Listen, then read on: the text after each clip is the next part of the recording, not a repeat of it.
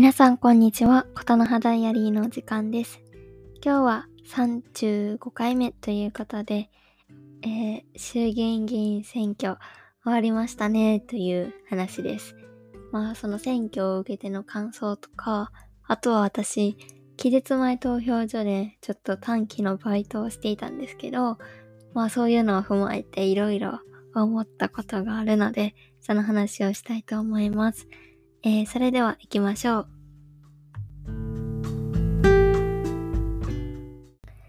そうですね。まずは、私がその期日前投票所でバイトをしていって、いろいろ感じた話をしたいと思いますね。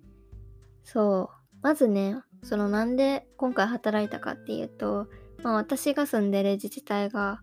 今回期日前投票所をいくつか新設したんですよね。まあ多分それで人が足りてないっていうのもあったと思うんですけど、結構その市のホームページでもそうやし、その派遣会社とか、まあ、なんかいろんなところで求人出てたんですよ。で、まあちょうど月末暇やったっていうのと、あとはそのシンプルにね、その選挙の会場内、選挙のその中で働けるのは普通に興味深いなっていうか、働いてみたいなって思って、まあ応募したって感じです。そう、それですごい何日間か、数日だけなんですけど、期日前投票所で働いてました。で、まあその、バイトするまでの間、間っていうかまあその前に一回研修みたいなのがあって、そこでね、そう、市役所であったんですけど、研修を受けたんですけどね、結構その選挙制度とはみたいなこととかも結構詳しく説明してくれたんですよ。で、そう、まずそれで、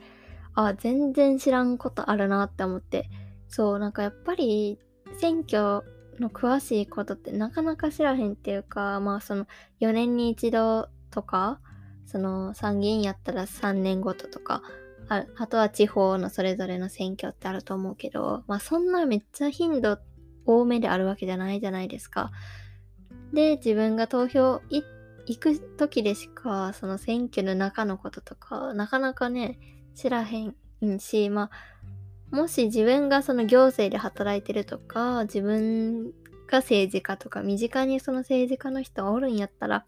まあちょっと選挙制度詳しいかもしれへんけど、やっぱ全然知らんことめっちゃあるなって思って、普通にその今まで知らなかった制度のことを詳しく知れたんで、まあシンプルに面白い、面白かったなって思いました。で、なんかそう、まずね、その働き出す前までに、あ、そうなんやって思ったこといっぱいあったんですけど、例えば、こう、服役中、日本だと服役中は選挙権を失うっていうのとかですね。だから、まあその受刑者の人は、その選挙権ないんですよ。日本だと禁錮刑以上のその刑の場合は選挙権を失うっぽくって、あ、でもその政治とか選挙に関わる犯罪以外やったら、その執行猶予期間中は、その参政権はそのまんまらしいですね。でもその服役してる場合、時は、その選挙権を失うらしいです。で、そう、これって世界的にもそうなんかなって思ってちょっと調べてみたんですけど、やっぱ国によって違うっぽくって、うん。その一番わかりやすい例かもしれないんですけど、ノルウェー。ノルウェーってすごい刑務所の中も綺麗やし、刑務所の、そう、中にそのなんか、例えば音楽作る、制作する部屋やったりとか、そのなんか、受刑者にも個室綺麗なのが与えられてたりとか、そう、なんか家族、そのまあ条件を満たせば家族と一晩泊まったり違うところにできたりとか、そういうのあったりするんですよね。まあ全部の、その、施設によって、その、豪華さとかは違いますけど、で、投票とかもまあできるんですよ。そう、そういう国もある。国によってはね、あるんだけど、まあ日本だと、その、服役中は選挙、投票行ったりとか、立候補したりもできないそうです。そう、これは初めて知りました。で、あとは、まあ、シンプルに、その、会場内にメモとかを持ち込んでいいかってこと？あも持ち込んでいいいいらしいんですけどね。それも私今まで知らなかったですね。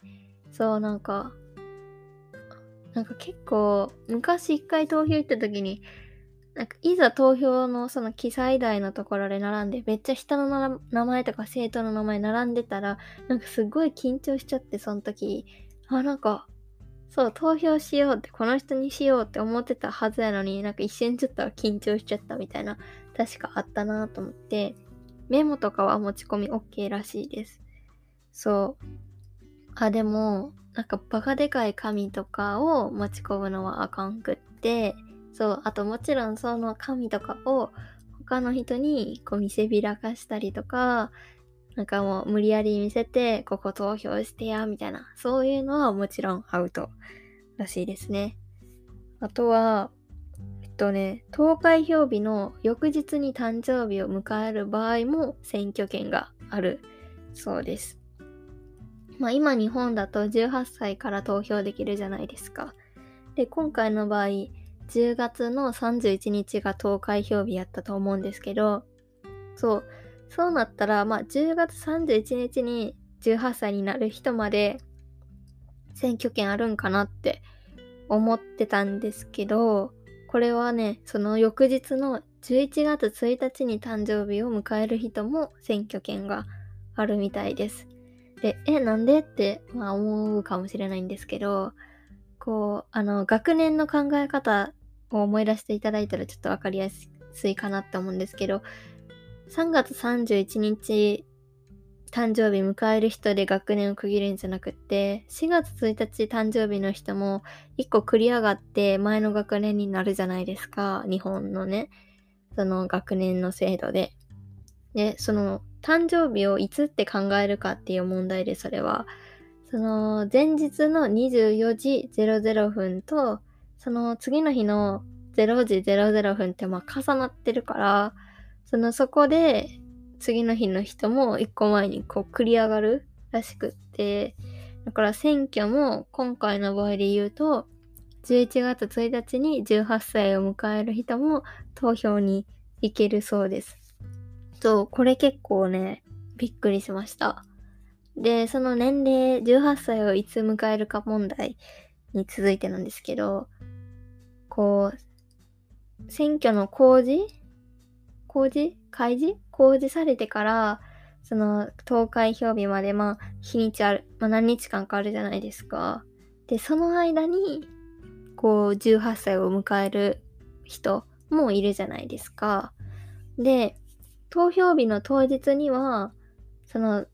18歳やから投票行けるんやけど、その日に用事とかがあって行かれへんと。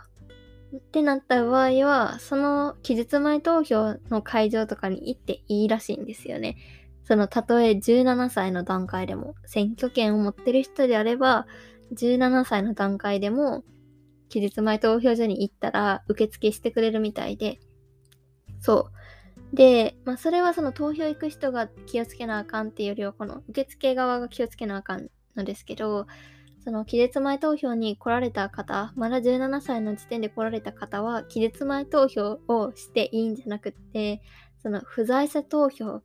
ていうね、手続きに変更しないといけなくって、そのこっちの中で職員が、その不在者投票の手続きを踏んで、その18歳になった日付になってから、その票、投票箱に入るように、こっちが手はずを整えるらしいですね。そう。でもこういうの結構びっくりしました。知らなかったなって思って。なんかね、私が高3の時ぐらいに確か18歳のその選挙権導入されたんですよ。だけど、ね、その、もう同じクラスメイトの中にもね、もうすでに誕生日来てる子と来てない子がいて投票行ける子と行けない人がいた状況だったんですよね。まあそれは今でもそうだと思うんですけど、そうで、私は誕生日がまだ来てなかったんで、その時は。ああ、東京、投票行かれへんな、とか思った記憶はあるんですけど、そうそうそう。でもなんかこう、投開票日の次の日まで OK とか、そう、もう誕生日迎えるのが分かってるんやったら17歳でも投票して OK みたいなのは結構知らなかったなって思いました。そう、こういうのをね、まずね、その研修した時点で聞いて、結構、わ、知らんわって思いました。結構それが面白かったんですけど、その、実際に働いてみて、私はその平日に、平日と週末に何日間か働いたんですけどね、こう、やっぱ、働いてみて思ったんは、やっぱり投票に来る人は、ほんまに高齢の方がやっぱり多いなって思いました。うん。で、あとは、やっぱり平日に関してはね、平日の日中に来るのは圧倒的に女性やなって思って、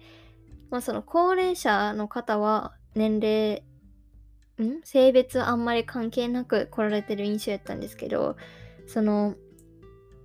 もうちょっと若めの年代の人で平日の昼間に来る人はほんまに圧倒的に女性やなって思ってその正確な数とかを見てとかじゃないんですけどその働きながらの感覚で言うと圧倒的に女性やなって思って。まあそれはねや投票所のある会場の場所とかにもよるんかなって思いますけどそのめちゃくちゃ駅の都会の駅のところとかやったらあんまそういう年齢層とか性別とかあんまりこう偏りなく来るんかもしれないですけど、まあ、割と私が今回働いてたとこが住宅地の方にあったんで、そう、そうなるとやっぱり、うん、来はるんは女性が多いんやな、みたいな。平日のお昼に来れるんは女性なんやな、みたいな。って思ったりしましたね。そう、や、あとやっぱほんまに高齢の方が多いなって、そのやっぱなんか日本の投票率って高齢の方が高くって若者はすごい投票率低いって言うじゃないですか。で、いや、なんか若い世代も来てるなって思ったんやけど、あでもやっぱりその高齢の方の方が圧倒的に多い感じがして、ああ、そりゃなんかそう、政治家も高齢の方のせに向けて政策とか、こうメッセージを発信していくんやな、みたいなのを結構現場で働いてて、こうめっちゃ実感しましたね。そう。あとは、そう、週末になると、やっぱ、まあシンプルに平日よりは人がめっちゃ増えるなって思ったのとね、あとその男女比とか年齢とかもあんま関係なくなるなって印象でしたね。そう、あとはそのやっぱ家族連れも増える。そのまだ選挙権ないちっちゃいお子さん連れた家族が来たりとか、もう結構あるなっていう風には感じました。そう、週末は忙しかったです。あとはね、なんか働いてて、めっちゃ印象に残ってる件とかあるんですけど、なんか、その期日前投票って、あの、入場整理券あるじゃないですか。あの、期日前投票とか関係なく、各自治体から選挙管理委員会から送られるやつ。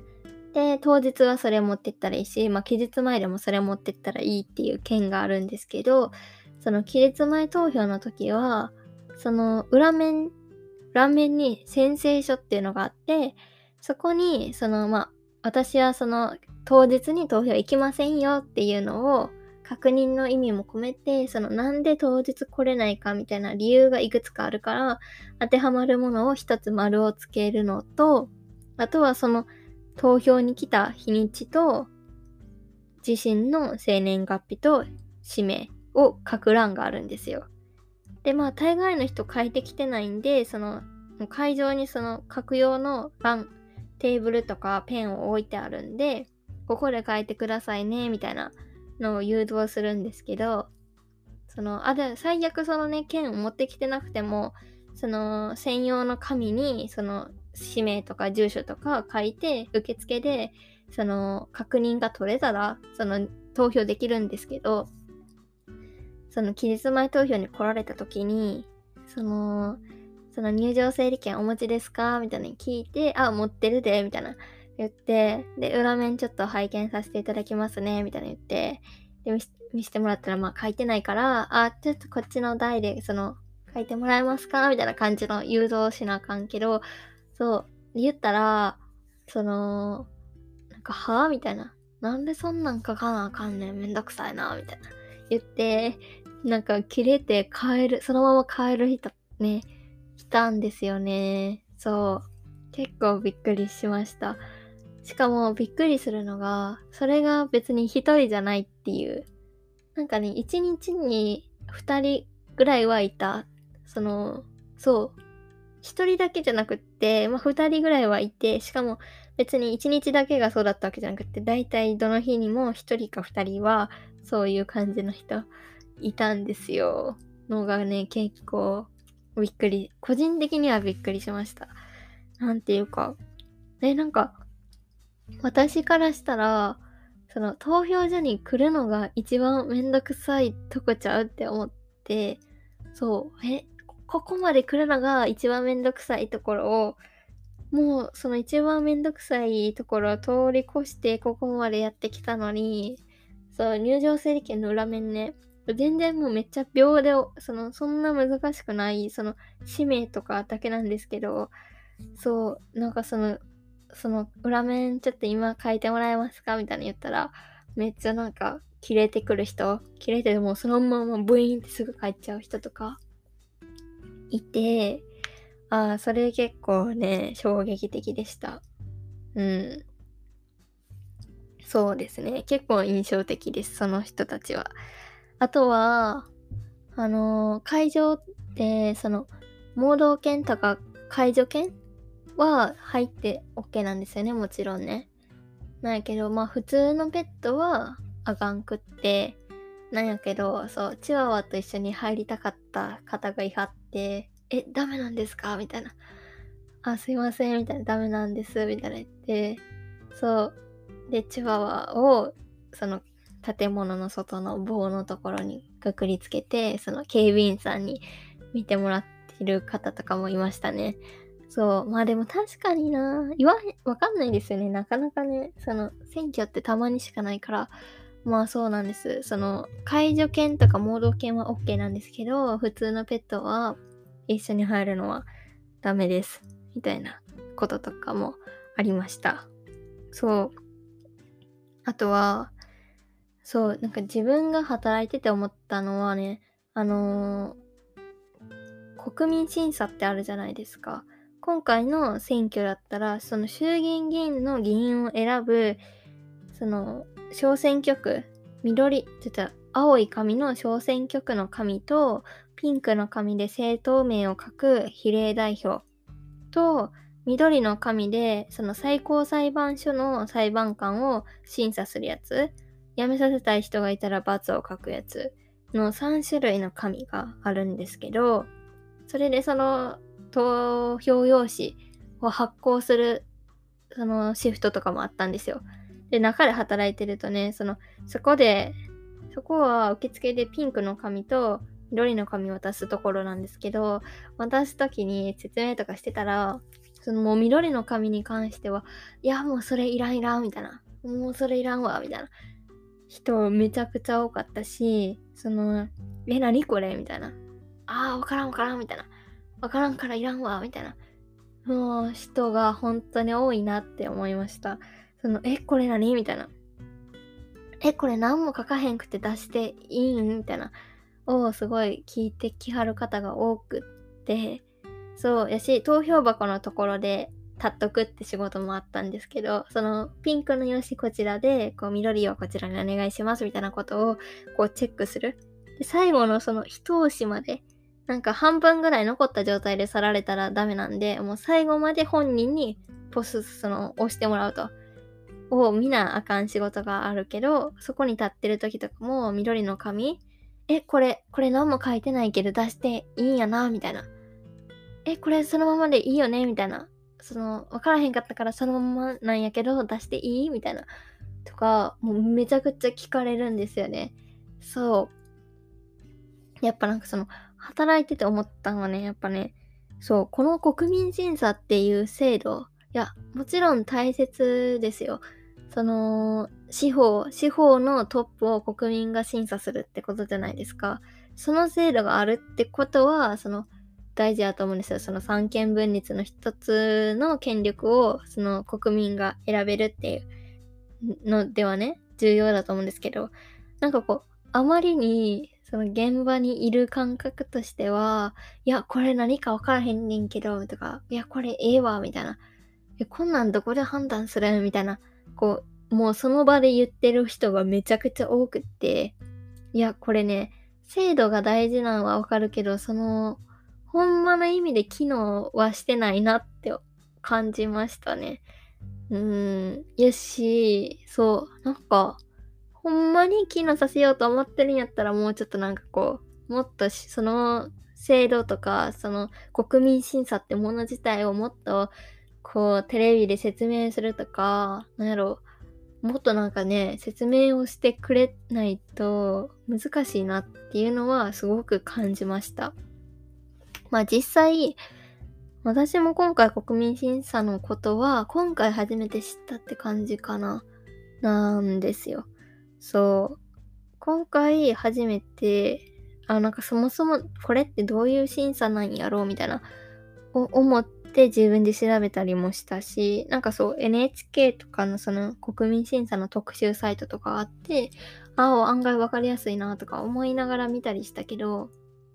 そう。なんか、まだね、小選挙区とか比例代表とかのは、まあまあみんな大体なんとなくはわかるかもしれへんけど、なんか国民審査は大概の人があんまよくわかってないと思うんですよね。そう、だからなんかこれ制度として機能してんのかなってのはめちゃくちゃ思いました。うん。あ、そう、実際になんか夫婦別姓に関してその認めないのは合憲だって判断した裁判官だけその罷免率が高かったみたいな、ちょっとポイント高かったみたいな、その速報ニュースみたいな見ましたけど、なんかそもそもこれ制度として機能してんのかなっていうのは結構な疑問になりましたね、今回ね。そう。あとは、そう、会場がその展示投票とか代筆とかもあるんですよ。展示の場合はその展示でこう打ち出す機会とかがあって、で代筆やったら、そのやっぱ投票に来はる方で、例えば結構高齢で、そのもう腕に力が入らへんみたいな感じで文字が書けませんみたいな人がいたら、そのスタッフが最低2人は付き添って、で、その投票の記載欄のところで本人にどの人の名前書いてほしいですかって指さしてもらって、それを1人のスタッフが書くと。で、それをもう1人のスタッフも見て、で、その書いたスタッフがご本人ともう一人のスタッフに、この人で間違いないですかっていうのを確認して投票するっていう代筆の制度とかもあって、結構ね、それ使いはる方もめちゃくちゃいて、結構、あ、そうなんやって思って、そんなんあるねんなって。そう、だからもし自分が高齢になった時に、あ、もう書かれへんから無理やとかじゃなくって、全然代筆してもらえるっていうのとかは初めて知りました。し、そう。あとは例えば車椅子で来た方が、その車椅子押してる方がその会場内で投票する人やったら一緒に入れますけど、そうじゃない場合、そのまあ例えばそのヘルパーさんが、その他の地域に住んでるヘルパーさんが来たとかやったら、その人は会場内に入ったらあかんから、それもスタッフが代わりに押して入るとかね。そういうのも、ああ、そうなんやな、みたいなは結構初知りって思いましたね。うん。そう。あとはね、あ働いてて思ったもん、そのやっぱ、入場整理券確認して、で、その今、結構ほとんどの自治体ではもう入場整理券に男女の記載、性別欄がないんですよ。なくって本人に確認したりもしないようになってるんですよね。で、私のところもなくって、そのスタッフ側に判断できる記号みたいなのがある。あって、あそれで男女は分かるようにはなってるんですけど、本人に確認することはしないと。っていうのがあって、そう。で、それ、そういうの、その本人に分からないようにする配慮はあって、すごくいいなって思ったんやけど、なんか、そのね、投票用紙出す機会が赤で女って書かれたボタンと青で男って書かれたボタンがあってそこでそのどっちかを押したら投票紙がこうブイーンって出てくる仕様なんですけどあーなんか その入場券とかに性別分からへんその本人に聞いたりその男女二元論的なものにやっぱり苦痛を感じる人もいるからそうっていう配慮をそこまでして思いその入場整理券のところは思いっきりその赤と青で男女って思いっきりデカデカと書いたやつをブイーンってして発行しなあかんのだけちょっとああそれめっちゃめっちゃ惜しくないみたいな ちょっとしかもめっちゃ普通に見えるとこでやるんでねあそれだけちょっと惜しいなーって思いましたいや自治体側もいろいろ配慮してるんだなーって思ったしあと言うてね、やっぱその機械、そのね、値段めっちゃ高かったんですよ。見たんですけど。だからそんなすぐ全部変わるものではないんやな、その変えられへんなって高すぎと思ったんですけど、そうとかがあって、でもやっぱその、うーん、いや、押す側としてはね、なんか正直ボタンがもう2つ以上に増えたらちょっともっと混乱してしまうっていうかこう1枚でも投票用紙のミスがあったらもう大問題なのでそうもう2つ以上には分かれないでほしいなとか思いつつ、なんか、なんかもっとうまい方法ないんかなとかは思いました。ちょっと、うん、なんか、入場整理券のとこまで配慮してるんやったら、そこの投票用紙の出すところ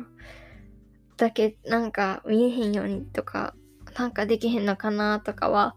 ちょっともやもやしながら、その、そう、もやもやしながらね、押してたんですよ。このブイーンってやつを。そう、絶対なんかそれ嫌な人もいるやろうなって思って、そう、それはちょっともやもやしながら働きましたかねっていう感じですかね。うん。そう、でもやっぱね、そう、結構やっぱ実際働いてみてやっぱ面白いなとは思いました。なんか、うん。なかなか働く機会ないし、でも実際どういう人が来てるのかとか年齢層もそうやし、そう。なんか、あとやっぱね、受付とかしてたらね、こう、聞いてないのに、その、今日はまるさんのとこに投票しに来て、みたいな、こう、教えてくれる人とかが、まあ、結構いるんですよ。その、今日は誰々さんのためにな、みたいな感じの人とか、まあ、普通におおって、ああ、その、この支持層の人が多いんやな、みたいな。いやもちろんその言わない人の方が多いですからね。その、わかんないですけど、まあでもなんかその、この年齢層とかは、ここが投票多いんやなとか、そのなんかこう、ビラ紙持ってきていいって言ったじゃないですか、メモは。なんか小さいその、ビラとか、その、候補者のビラ持ってきてる人とかがもう結構おって、あ、そう、ここを支持してるんや、みたいなとかも、そうそうそう、あってね。そうそういうのは、でもやっぱ働いてて、すごい、いろいろ面白かったですね。うん。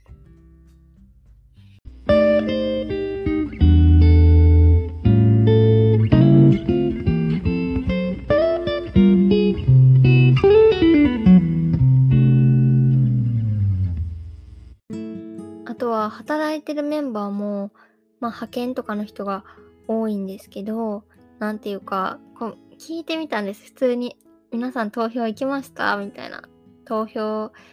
投票もう行きました？とか、期日前でやります？とか、なんか聞いてみたら、ね、結構半分ぐらいの人はね、いや、行くつもりないみたいな感じの人が多くて、結構それもびっくり、びっくりしたなぁとは思いましたね。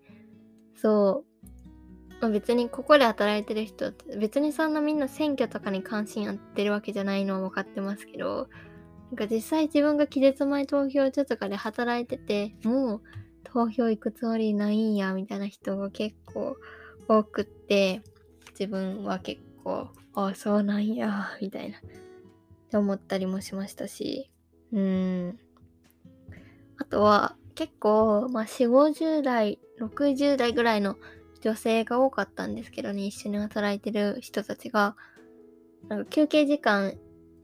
に、まあ同じ時間の休憩あった人たちと喋りながらお昼食べてて、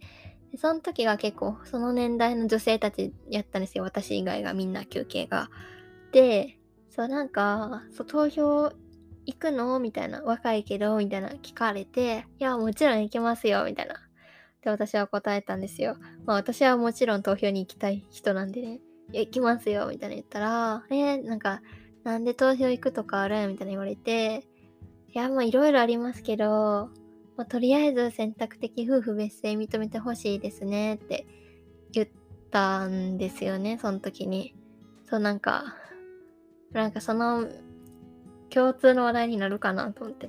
で、選択的夫婦別姓ですかねみたいな言ったら、そう、そのうちの一人の女性が、いやー、みたいな、それめっちゃわかるわ、みたいな。いやー、なんか、ほんまね、早く認めてほしいよね、みたいな。で、めっちゃ喋りかけてきて、そう、なんか、いや、うち今旦那の名前やけど、もし選択的夫婦別姓認められならもう、旧姓に戻したいなって正直は思うもんなって。なんか正直、そう、今まで生きてきて、まあもう夫の性別になってから半分ぐらいやけど、いやどちらかといえば自分が生まれた時の方が愛着あるなって思うし、みたいな。戻せるなら戻したいなって思うわ、みたいな。で、一人の方が喋りはったら、もう他の人が、いやー、私もそうできるなら、旧姓戻りたいかも、みたいな言ってて、いや、っていうかなんか昔から言ってますよね、これね、とか、いつまで検討してんねん、みたいな。なんか、え、なんか、お姉ちゃんなん、いつ生まれ何年生まれみたいな聞かれて、99年ですって、あ、99か、みたいな。あ、それ私が結婚する前やけど、いや、私もね、結婚するとき、いや、なんでこれ、なんかなんで私が性別変えな、ああ、その名字変えなあかんねやろ、みたいな、思ってたんよね、みたいな。いやなんか、早く変われって思うよね、みたいな 言ってたら、また次の横の人が、いやわかるわ、みたいな。私離婚してるんやけど、みたいな。いやもう面倒よ、面倒、みたいな。結婚するときもね、こっちが性、その、性を変えて、そう、その時もね、いろいろ手続きとかあったけど、でも結婚する時はまあまあまあ、なんか幸せな気分でハッピーって感じやったから、そういう手間とかも、まあまあまあ別に良かったんやけどね、離婚する時またこれ、こう、平日にね、いろんな手続きしなあかんでしょ、みたいな。パスポートもそうやし、銀行口座もカードも、免許証もそうやし、そういうの変更したりしなあかんの、ほんまにめんどくさいなって思ったしね。なんせその、元旦那はそれしなくていいわけでしょって。なんかそれがまた腹立ってね、みたいな。そう、あれほんまね、なんなんやろね、みたいな。とか、そう、よもう横の人が、いや、私はなんか自分の名字そんなに、こう普通すぎる名字でちょっと、名字変わりたいよくあったから、全然名字変わるのよかったんだけど、ねえ、みたいな。でもやっぱ、選択肢あってもいいよね、みたいなってなんかもう、その休憩室でめっちゃ選択的夫婦別姓の話に盛り上がった時があったんですよね。そう、それ結構面白かったです。なんかこう、私より上の代、そのおばちゃんみたいな人たちがめっちゃ、もうなんか、いや、ほんま早く認めてほしいわよね、みたいな言ってて、自分にとってそう、なんかそういう世代の人がなんかこう、の女性とかが、政治とかに関することでそうやってなんかこう結構自分の暮らしと関わることでこうやって活発に何か言ってる現場にいるのが初めてだったんで結構なんかあ面白いなーって思いつつそう。あでもあのなんかあのー、最高裁の国民審査とかでもそれ合憲認めないのは別に憲法に違反してないよって言ってる人たちにとりあえず私は罰しましたねとか言ったら、え、そんなんどこで情報を得てるみたいな。って聞かれて、そう、やっぱそのさっきも言いましたけど、国民審査、ねなかなかこの、うん、なかなか行き届いてないなとは思いましたね。そう、まあ、とりあえず私あのなんか NHK の特集サイトみたいな、あの、リンク教えて、それ調べてくださいって言って、そう、その候補者を選ぶのでもそうですけど、でもあと最高裁っていうその司法の面からでもこういうのプッシュできますよとかなんか説明して、そう、えー、そんなんあるねんや、みたいな、知らんかった、みたいな。いや、もうあんた偉いわね、みたいな。めっちゃ褒めてもらって、いや、全然そんなんじゃないですよ、みたいな。言いながらあったんですけどね。そう。やっぱりその国民審査に関してちょっと、これどうなんやろなっては結構働きながらその中でも、あとスタッフ、他のスタッフさんとの会話でも思ったかなっていうのはありました。はい。そう。で、投開票。こっからは、えっと、その投開票の結果を受けての私の感想ですね。はい。で、なんかね、その31日に、の8時か、に投開票始まって、結構もう8時になったらすぐ、その、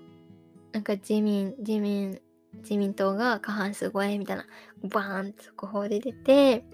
そう。あと結構維新、維新が大阪で圧勝みたいなのも出ましたね。で見て、ああ、そうか、みたいな感覚でした。私はまず。なんかね、私は、そう、まずはもう私の立場言っといた方がいいっていうか、まあ、私のポッドキャストをね、前から聞いてくださってる方も大体お察しがつくと思うんですけど、まあ、私は同性婚とか選択的夫婦別姓はもういち早く認めてほしいと思っていて、うん。なんか、そういう、あとは女性議員を増やしたいとか、まあ女性の権利ですよね。その、セクシャルリプロダクティブヘルスとか、まあだか生殖、性と生殖に関する権利とかね、と健康。その、なんだろう、女であることとかもそうだし、その性的マイノリティであることとか、まあ、人種とか障害の有無とか、まあ、何でもそうですけど何かを理由に差別される社会が嫌だと思っているんでそういうその、まあ、当たり前の人権の話じゃないですか。なんかそこを当たり前に認めてくれるその差別があるんだったら差別を是正しようとしてくれる人に票を入れたいと思っていてまあなんかそう、ジェンダー関連のことになると、その今の与党は、ね、なかなか与党が認めてないで進まないものが多すぎるので、まあ、私はその、まあ、野党側に票を入れたいと思ってる人なんですよね。そう。で、まあ、野党、野党統一候補に票を入れたりとか、まあ、したんですけども、そう。そうなんか、まあ、選挙結果を、そのが、まあ、自民党が今回その単独過半数みたいなのとかも見て、まあなんか、ああ、そうか、みたいな感じ、ゆっくり噛み締めるって感じでしたね。なんか、仲いい周りの子とかではなんかめっちゃ落ち込んでる子とかもいたんだけど、そう、なんかやっぱ私はさっき言ったように、その投票所で自分が実際に働いていて、そう、ああ、そのよく言う、そのやっぱり高齢者の人が投票よく行くから、その人たちに向けて政策を打つとかよく言うじゃないですか。あ、でも本当にそうなんだなってこう現場で働きながらめっちゃ感じたんですよ。ああ、そりゃなんか若者の声あんまり聞こうとしないよな、みたいな。そりゃ人が少ないもん、みたいな。まあ実際の投票率出てないんでわかんないですけど、私が働いてた会場では圧倒的にやっぱりうん、少ないなって思ったんですよね。そう、だから多分投開票の結果を見ても、そう、なんかもともと前からね、その自分の周りの SNS って例えばフェミニズムに関心があるとか、てか政治とかにも関心がある人が多くって今のその SNS 使ってる SNS ではね。だからなんかもう投票率も100%みたいな感覚になるけど、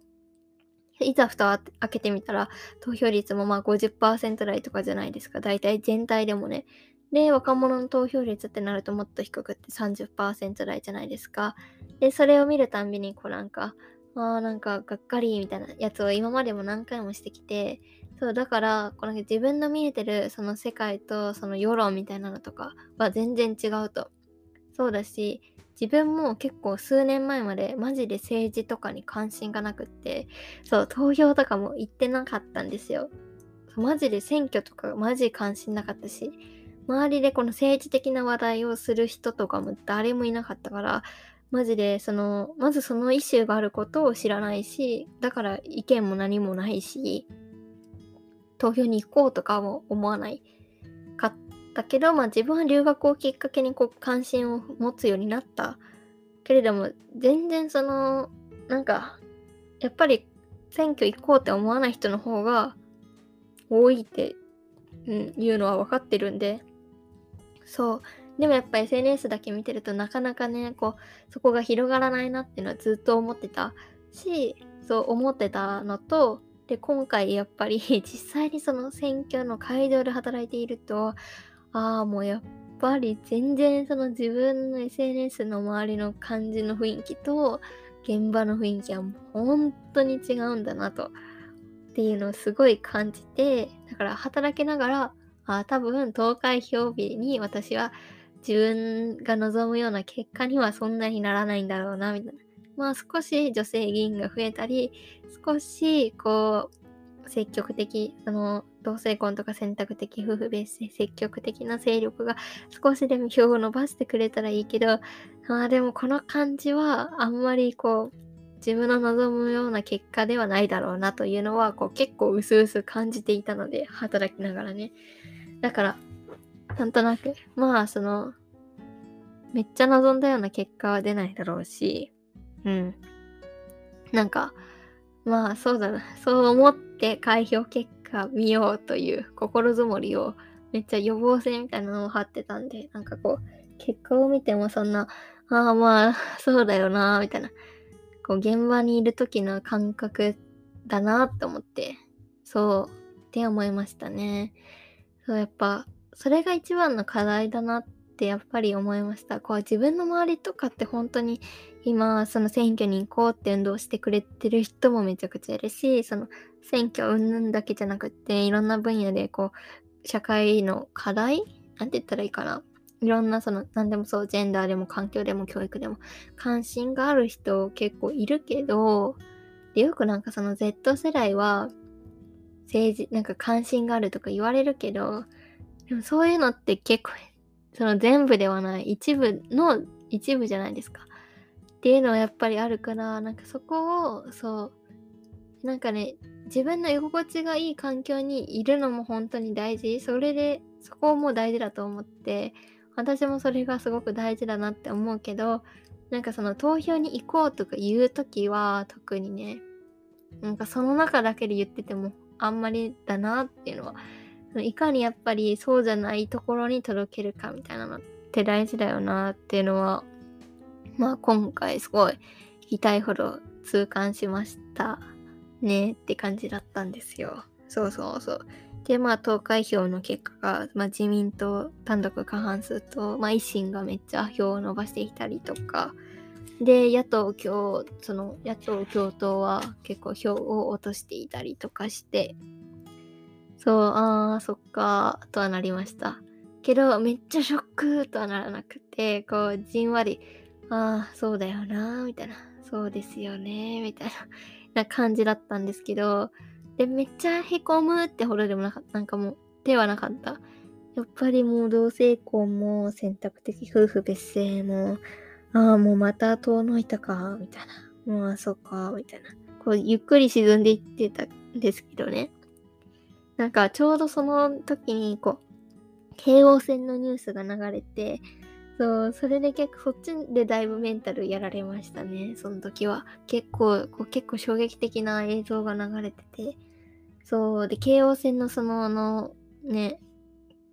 ニュースが、事件があって、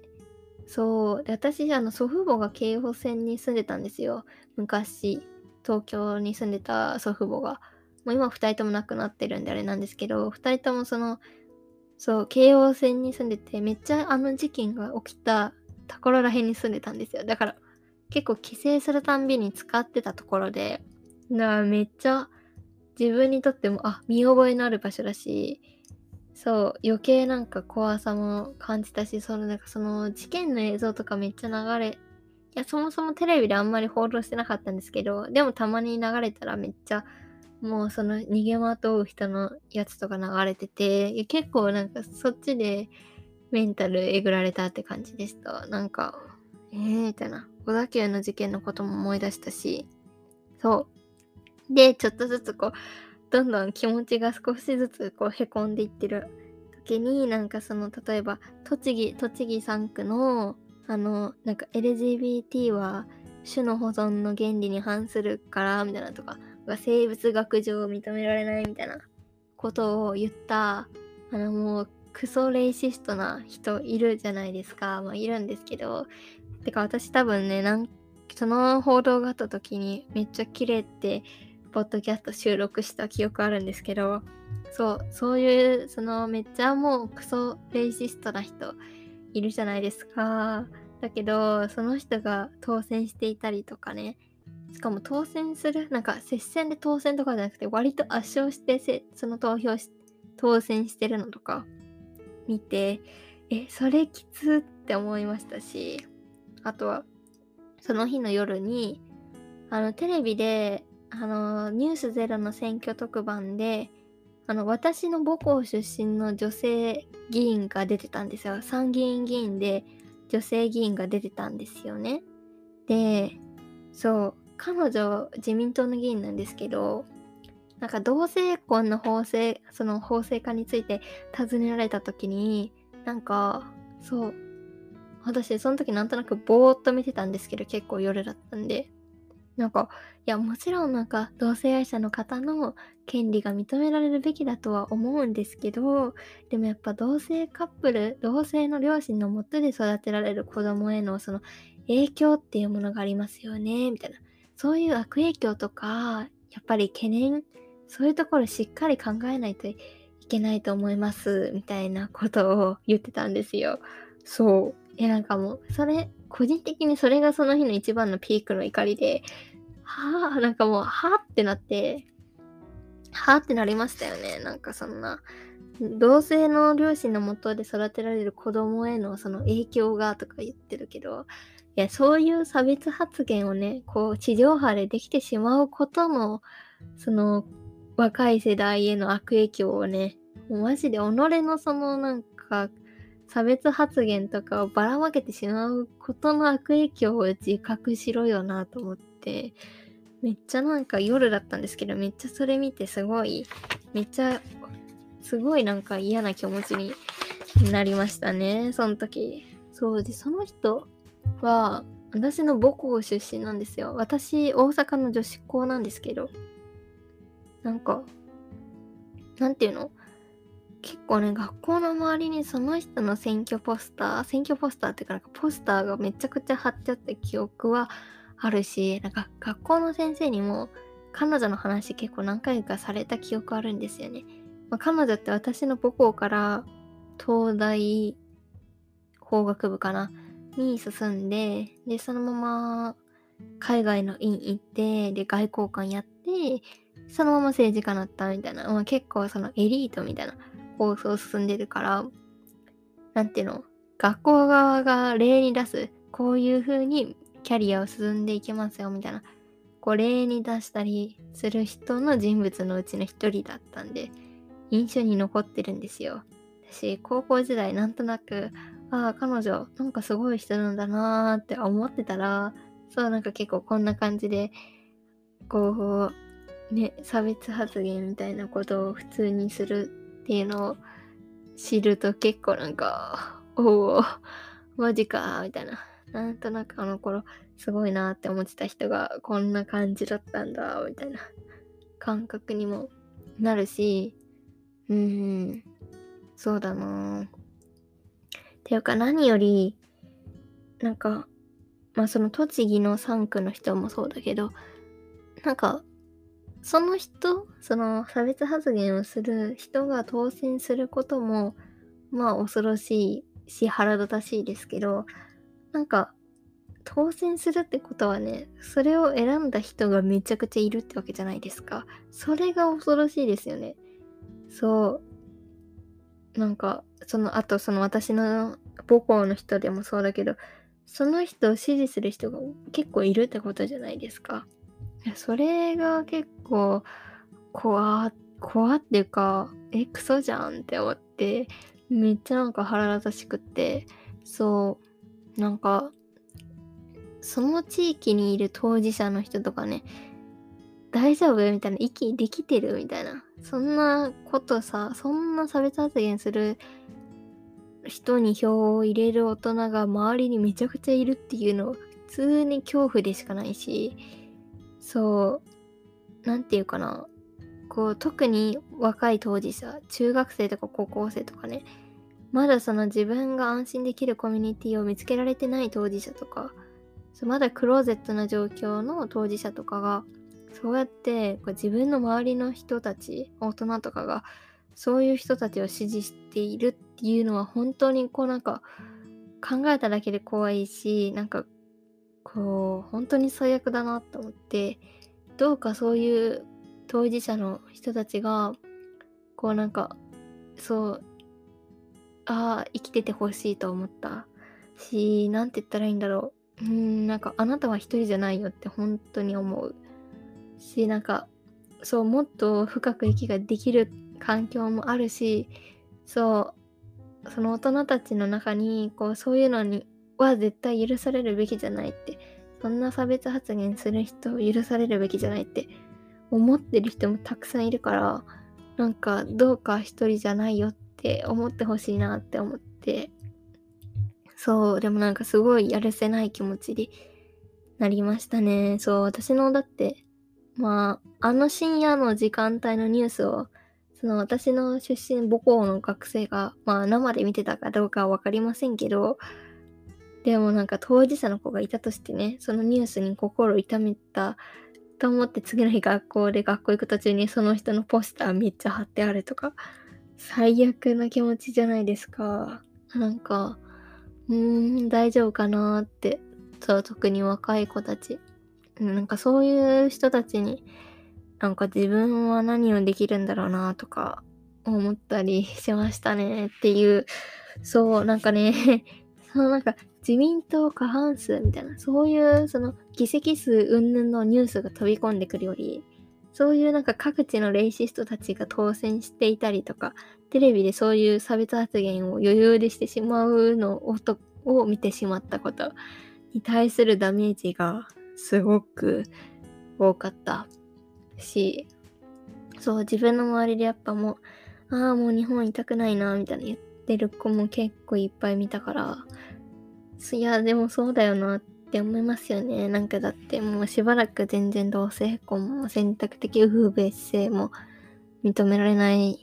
のかなって感じだし。そう、なんか、そう、なんかね、ニュース速報を見た時よりも、ちょっと、こう、その、だんだんだんだんこう、はーって、メンタルやられるなーってなりました。うん。そう。っていうかなんか、そう、最終的な女性議員の数、全体の9.7%ってね、やばくないって思いますよね。いや、私はちょっと、はぁってなりましたよ。え、少なくない？少なすぎませんって。前回より少なくなってるってどういうこと？みたいな。なんかマジであの、女性のいない民主主義っていう本があるんですけど、いや、それやんって思って、え、なんで人口の半分ね、女性やのにこんな国の意思決定の場は10%もいないんだ、みたいな、は思いましたしね。そう、これに関して思うのはなんか、まあ、自民党とか、まあその与党はもちろんですけど、野党も本気でその女性議員増やす気あるんかなっていうのは結構疑問に思ったんですよ、今回。あの、比例、比例代表の名簿あるじゃないですか。あれでその名簿の当選順位とかあって、まあ、全員1位にしてるところもあったけど、その順位付けをちゃんつけてるところもあったけど、大体そういうとこって男性が最初に来てるんですよ。でそこで女性を上にしたら女性が当選しやすくなるのにその順位を男性に上にしてる野党とかも全然多くっててかまあほとんどそうでいやなんかジェンダーうんぬん言うんだったらまずそこからどうにかしたらって思いましたし、まあそもそも立候補してる女性も少ないですもんね。てかまあね、なかなか今の国会見てたらそこで働こうとなかなか思えないですもんね、とかは思いましたね。うん。そう、そんな感じで、あ、そうそうそう。あ、でも、なんか嬉しかったことといえば、私結構大学のサークルの友達が多いアカウント、最近あんまり使ってないその SNS のアカウントと、あともう一個、中学とか高校とかの友達もフォローしてるアカウントが、とか、結構ね、私環境が変わるごとに SNS ボンボン変えていく人なんですけど、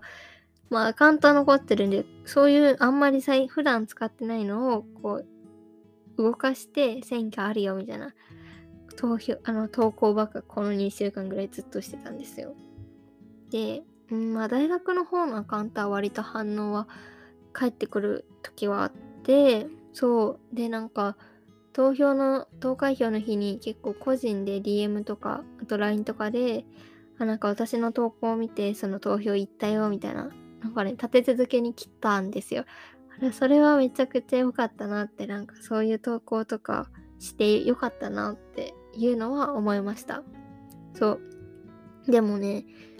大学の友達が多いそのインスタであの投票取ってみたんですよ。その投票行ったっていうイエスとノーで、まあ、別にねあれ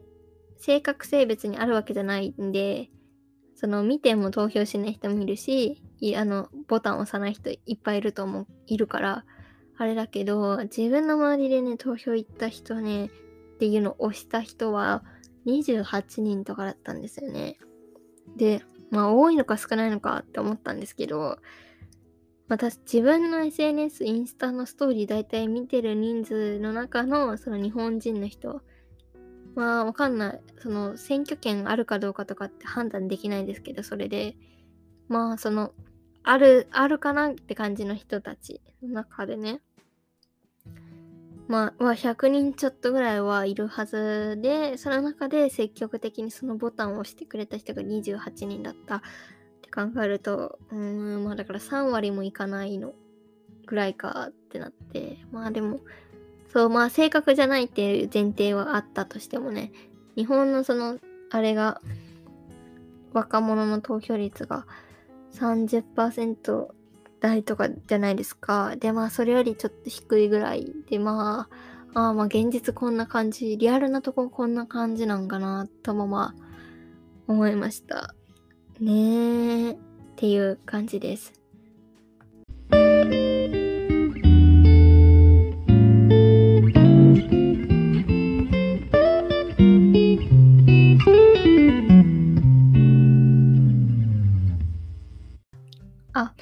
あと、今回、そう、自分が選挙のバイトしてて思ったっていうか、初めて知ったんですけど、あの、国民審査ってあるじゃないですか。ね、あの、裁判官選ぶやつね。あれって、海外だとあれの投票できないらしいんですよ。そう。知ってました？あの、海外にいる人も、その選挙人、なんだったっけ？選挙人登録みたいなやつを、手続きを踏んだら、投票はできるんですよね、海外からも。あのー、日本国籍持ってて海外に在住されてる方も、海外から投票できるんですけど、国民審査に関してできないんですよ。そう、それね、今回知って結構びっくりしました。だし、これに関してね、裁判が進んでるみたいで、もう、その東京の高裁えー、高裁で違憲判決出てるみたいで、で、今、最高裁まで戦うところらしいんですよ。そう、それ知らなくって、そう、だから、今現状では、その、海外から国民審査の投票をすることができないと。で、それがおかしいと思った人たちが今裁判を起こしていて、今、その東京高裁まででは違憲判決が出てると。それを国がその国民審査をやらないのは違憲判決だと。憲法に反すると。いうのが出ていると。で今、最高裁まで行くところらしくって。なので、そう、これは絶対認めないのはおかしいだろうと思ったので、ああ、今後、この裁判、ちょっと注意しとこうと思いました。っていうのがまず一つ。で、あと、海外のネット投票ね。に関して署名が上がってました。そう。ので、それリンク貼っときます。まあ、っていうのも、さっきも言ったんですけど、その海外から投票しようと思うと、まず、その選挙人登録みたいなのをしないといけなくって、それが2、3ヶ月はかかるみたいなんですよ。で、まあそれを済ませた人が投票できるんですけど、投票するその方法3種類あるっぽくって、1つ目がその在外交換、まだ大使館とかそういうところに行って投票すると。自分がその国の中にある大使館とかに行って投票をする。で、2つ目が郵便投票ってのがあって、なんかそのまあ投票用紙かなんかを取り寄せて、その地元の自治体から。で、それをその選挙公公示された日に、以降にその投郵便をすると。で、送りつけると。日本に。っていうのが2つ目。で、3つ目がまあ自分が日本に帰国して地元でやるっていうのがあるみたいなんですけど、今回すごいコロナの影響で特になんですけどね、その郵便投票とかも間に合わない人がめちゃくちゃ多かったみたいで、その海外の郵便とかは制限してる国が多くって、もうそもそも間に合わないとかあって、てからこれ別にコロナ以前から間に合わないところ結構あるっぽかったんですけど、今回コロナでそれがすごく明らかになったし、まあ自分が帰国するなんて余計、まあ特にコロナ禍なんでなかなか無理じゃないですか。で、まあ一つ目のその大使館とか領事館とかに行くっていうのがあるんですけど、そう、これもコロナの影響で、その、その、日にちがめちゃくちゃ制限されてたりね、なんか私デンマークのね、メールまだ届くんですけど、デンマークもその2日間しか受付してなかったんですよ。その大使館だか領事館で。2日間ってめっちゃ短くないですか？そのね、びっくりしたんですけど。だってもう仕事とかね、決まってるじゃないですか、予定が。なのに2日間しかなくって。しかも大体そういうのって首都にあるじゃないですか。なんかまあその首都に住んでる人はすぐ行けるかもしれないけど、その国の地方に住んでる人だったら、そう地方からわざわざそこまで行かないといけなくって、そう。で、今コロナの影響でそういうあんま移動できないところもあったりとか、そもそも開催しない国もあったみたいで、でそれで結構、そう、投票が、投票の権利があるはずなのに、そうできないのはおかしいみたいな声を結構見まして、で、今回その、今日、ちょうど今日ぐらいにその在外投票でネット投票を導入してくださいみたいな署名の運動が始まっていたので、まあ、関心ある方いたら、そう、リンク貼っときますんで、よかったら見てください。という感じですかね。ということでね、すごく長くなってしまいましたが、まあ、まずは自分が、そう、今回期日前投票所で働いてたよって。で、やっぱ実際働いてみて初めて知ることがすごく多くって、普通にそのバイト面白かったなっていう話と、あとやっぱ、その自分の SNS で見えてる環境と現場で見るのは全然違うくって、やっぱりその圧倒的に高齢の方が多いこともそうだし、とかなんかこう雰囲気全然違うなってのを実感ししましたね。なんかもともとそういうのって分かってたつもりだけど、なんかそれ以上に実感しましたねっていうのと。まあでもなんか自分の周りで私の投稿を見て投票行ったよみたいに言ってくれた子も何人かいて、それはすごく嬉しかった。けれどもやっぱりなんか大学の友達でさえ、その投票行った人少ないなって思って、3割にも満たないぐらい。まあ別に正確性はないですけど。まあ、やっぱりまだまだだなと思ってのとか、女性議員増えてほしいなってほんまに思ったのとか、あとは海外の投票について、在外投票についてのお知らせですね。はい。ということで、まあなんかわかんない。この、これを聞いてくださってる方は基本的に投票に行ってくれた、行った人が多いんじゃないかなとは思う。まあ、でもかなり選挙権ある人とない人とかいろいろいると思うんで、あれなんですけど、うん。皆さんがどういう結果を望んでいて、それになったのかとか、ならなかったのかとか、まあ、人それぞれだと思いますけれども、そうですね。まあ正直私は結構、なんかじわじわと結果を見て、じわじわとへこみましたけど、まあ、そうだな。長い目で考えてゆっくり頑張っていこうと 思う。てかまあ、そう言い聞かせるしかないなーって感じでしたかね。はい。ということで、今日も最後まで聞いてくださってありがとうございます。それではまた次回お会いしましょう。さよなら。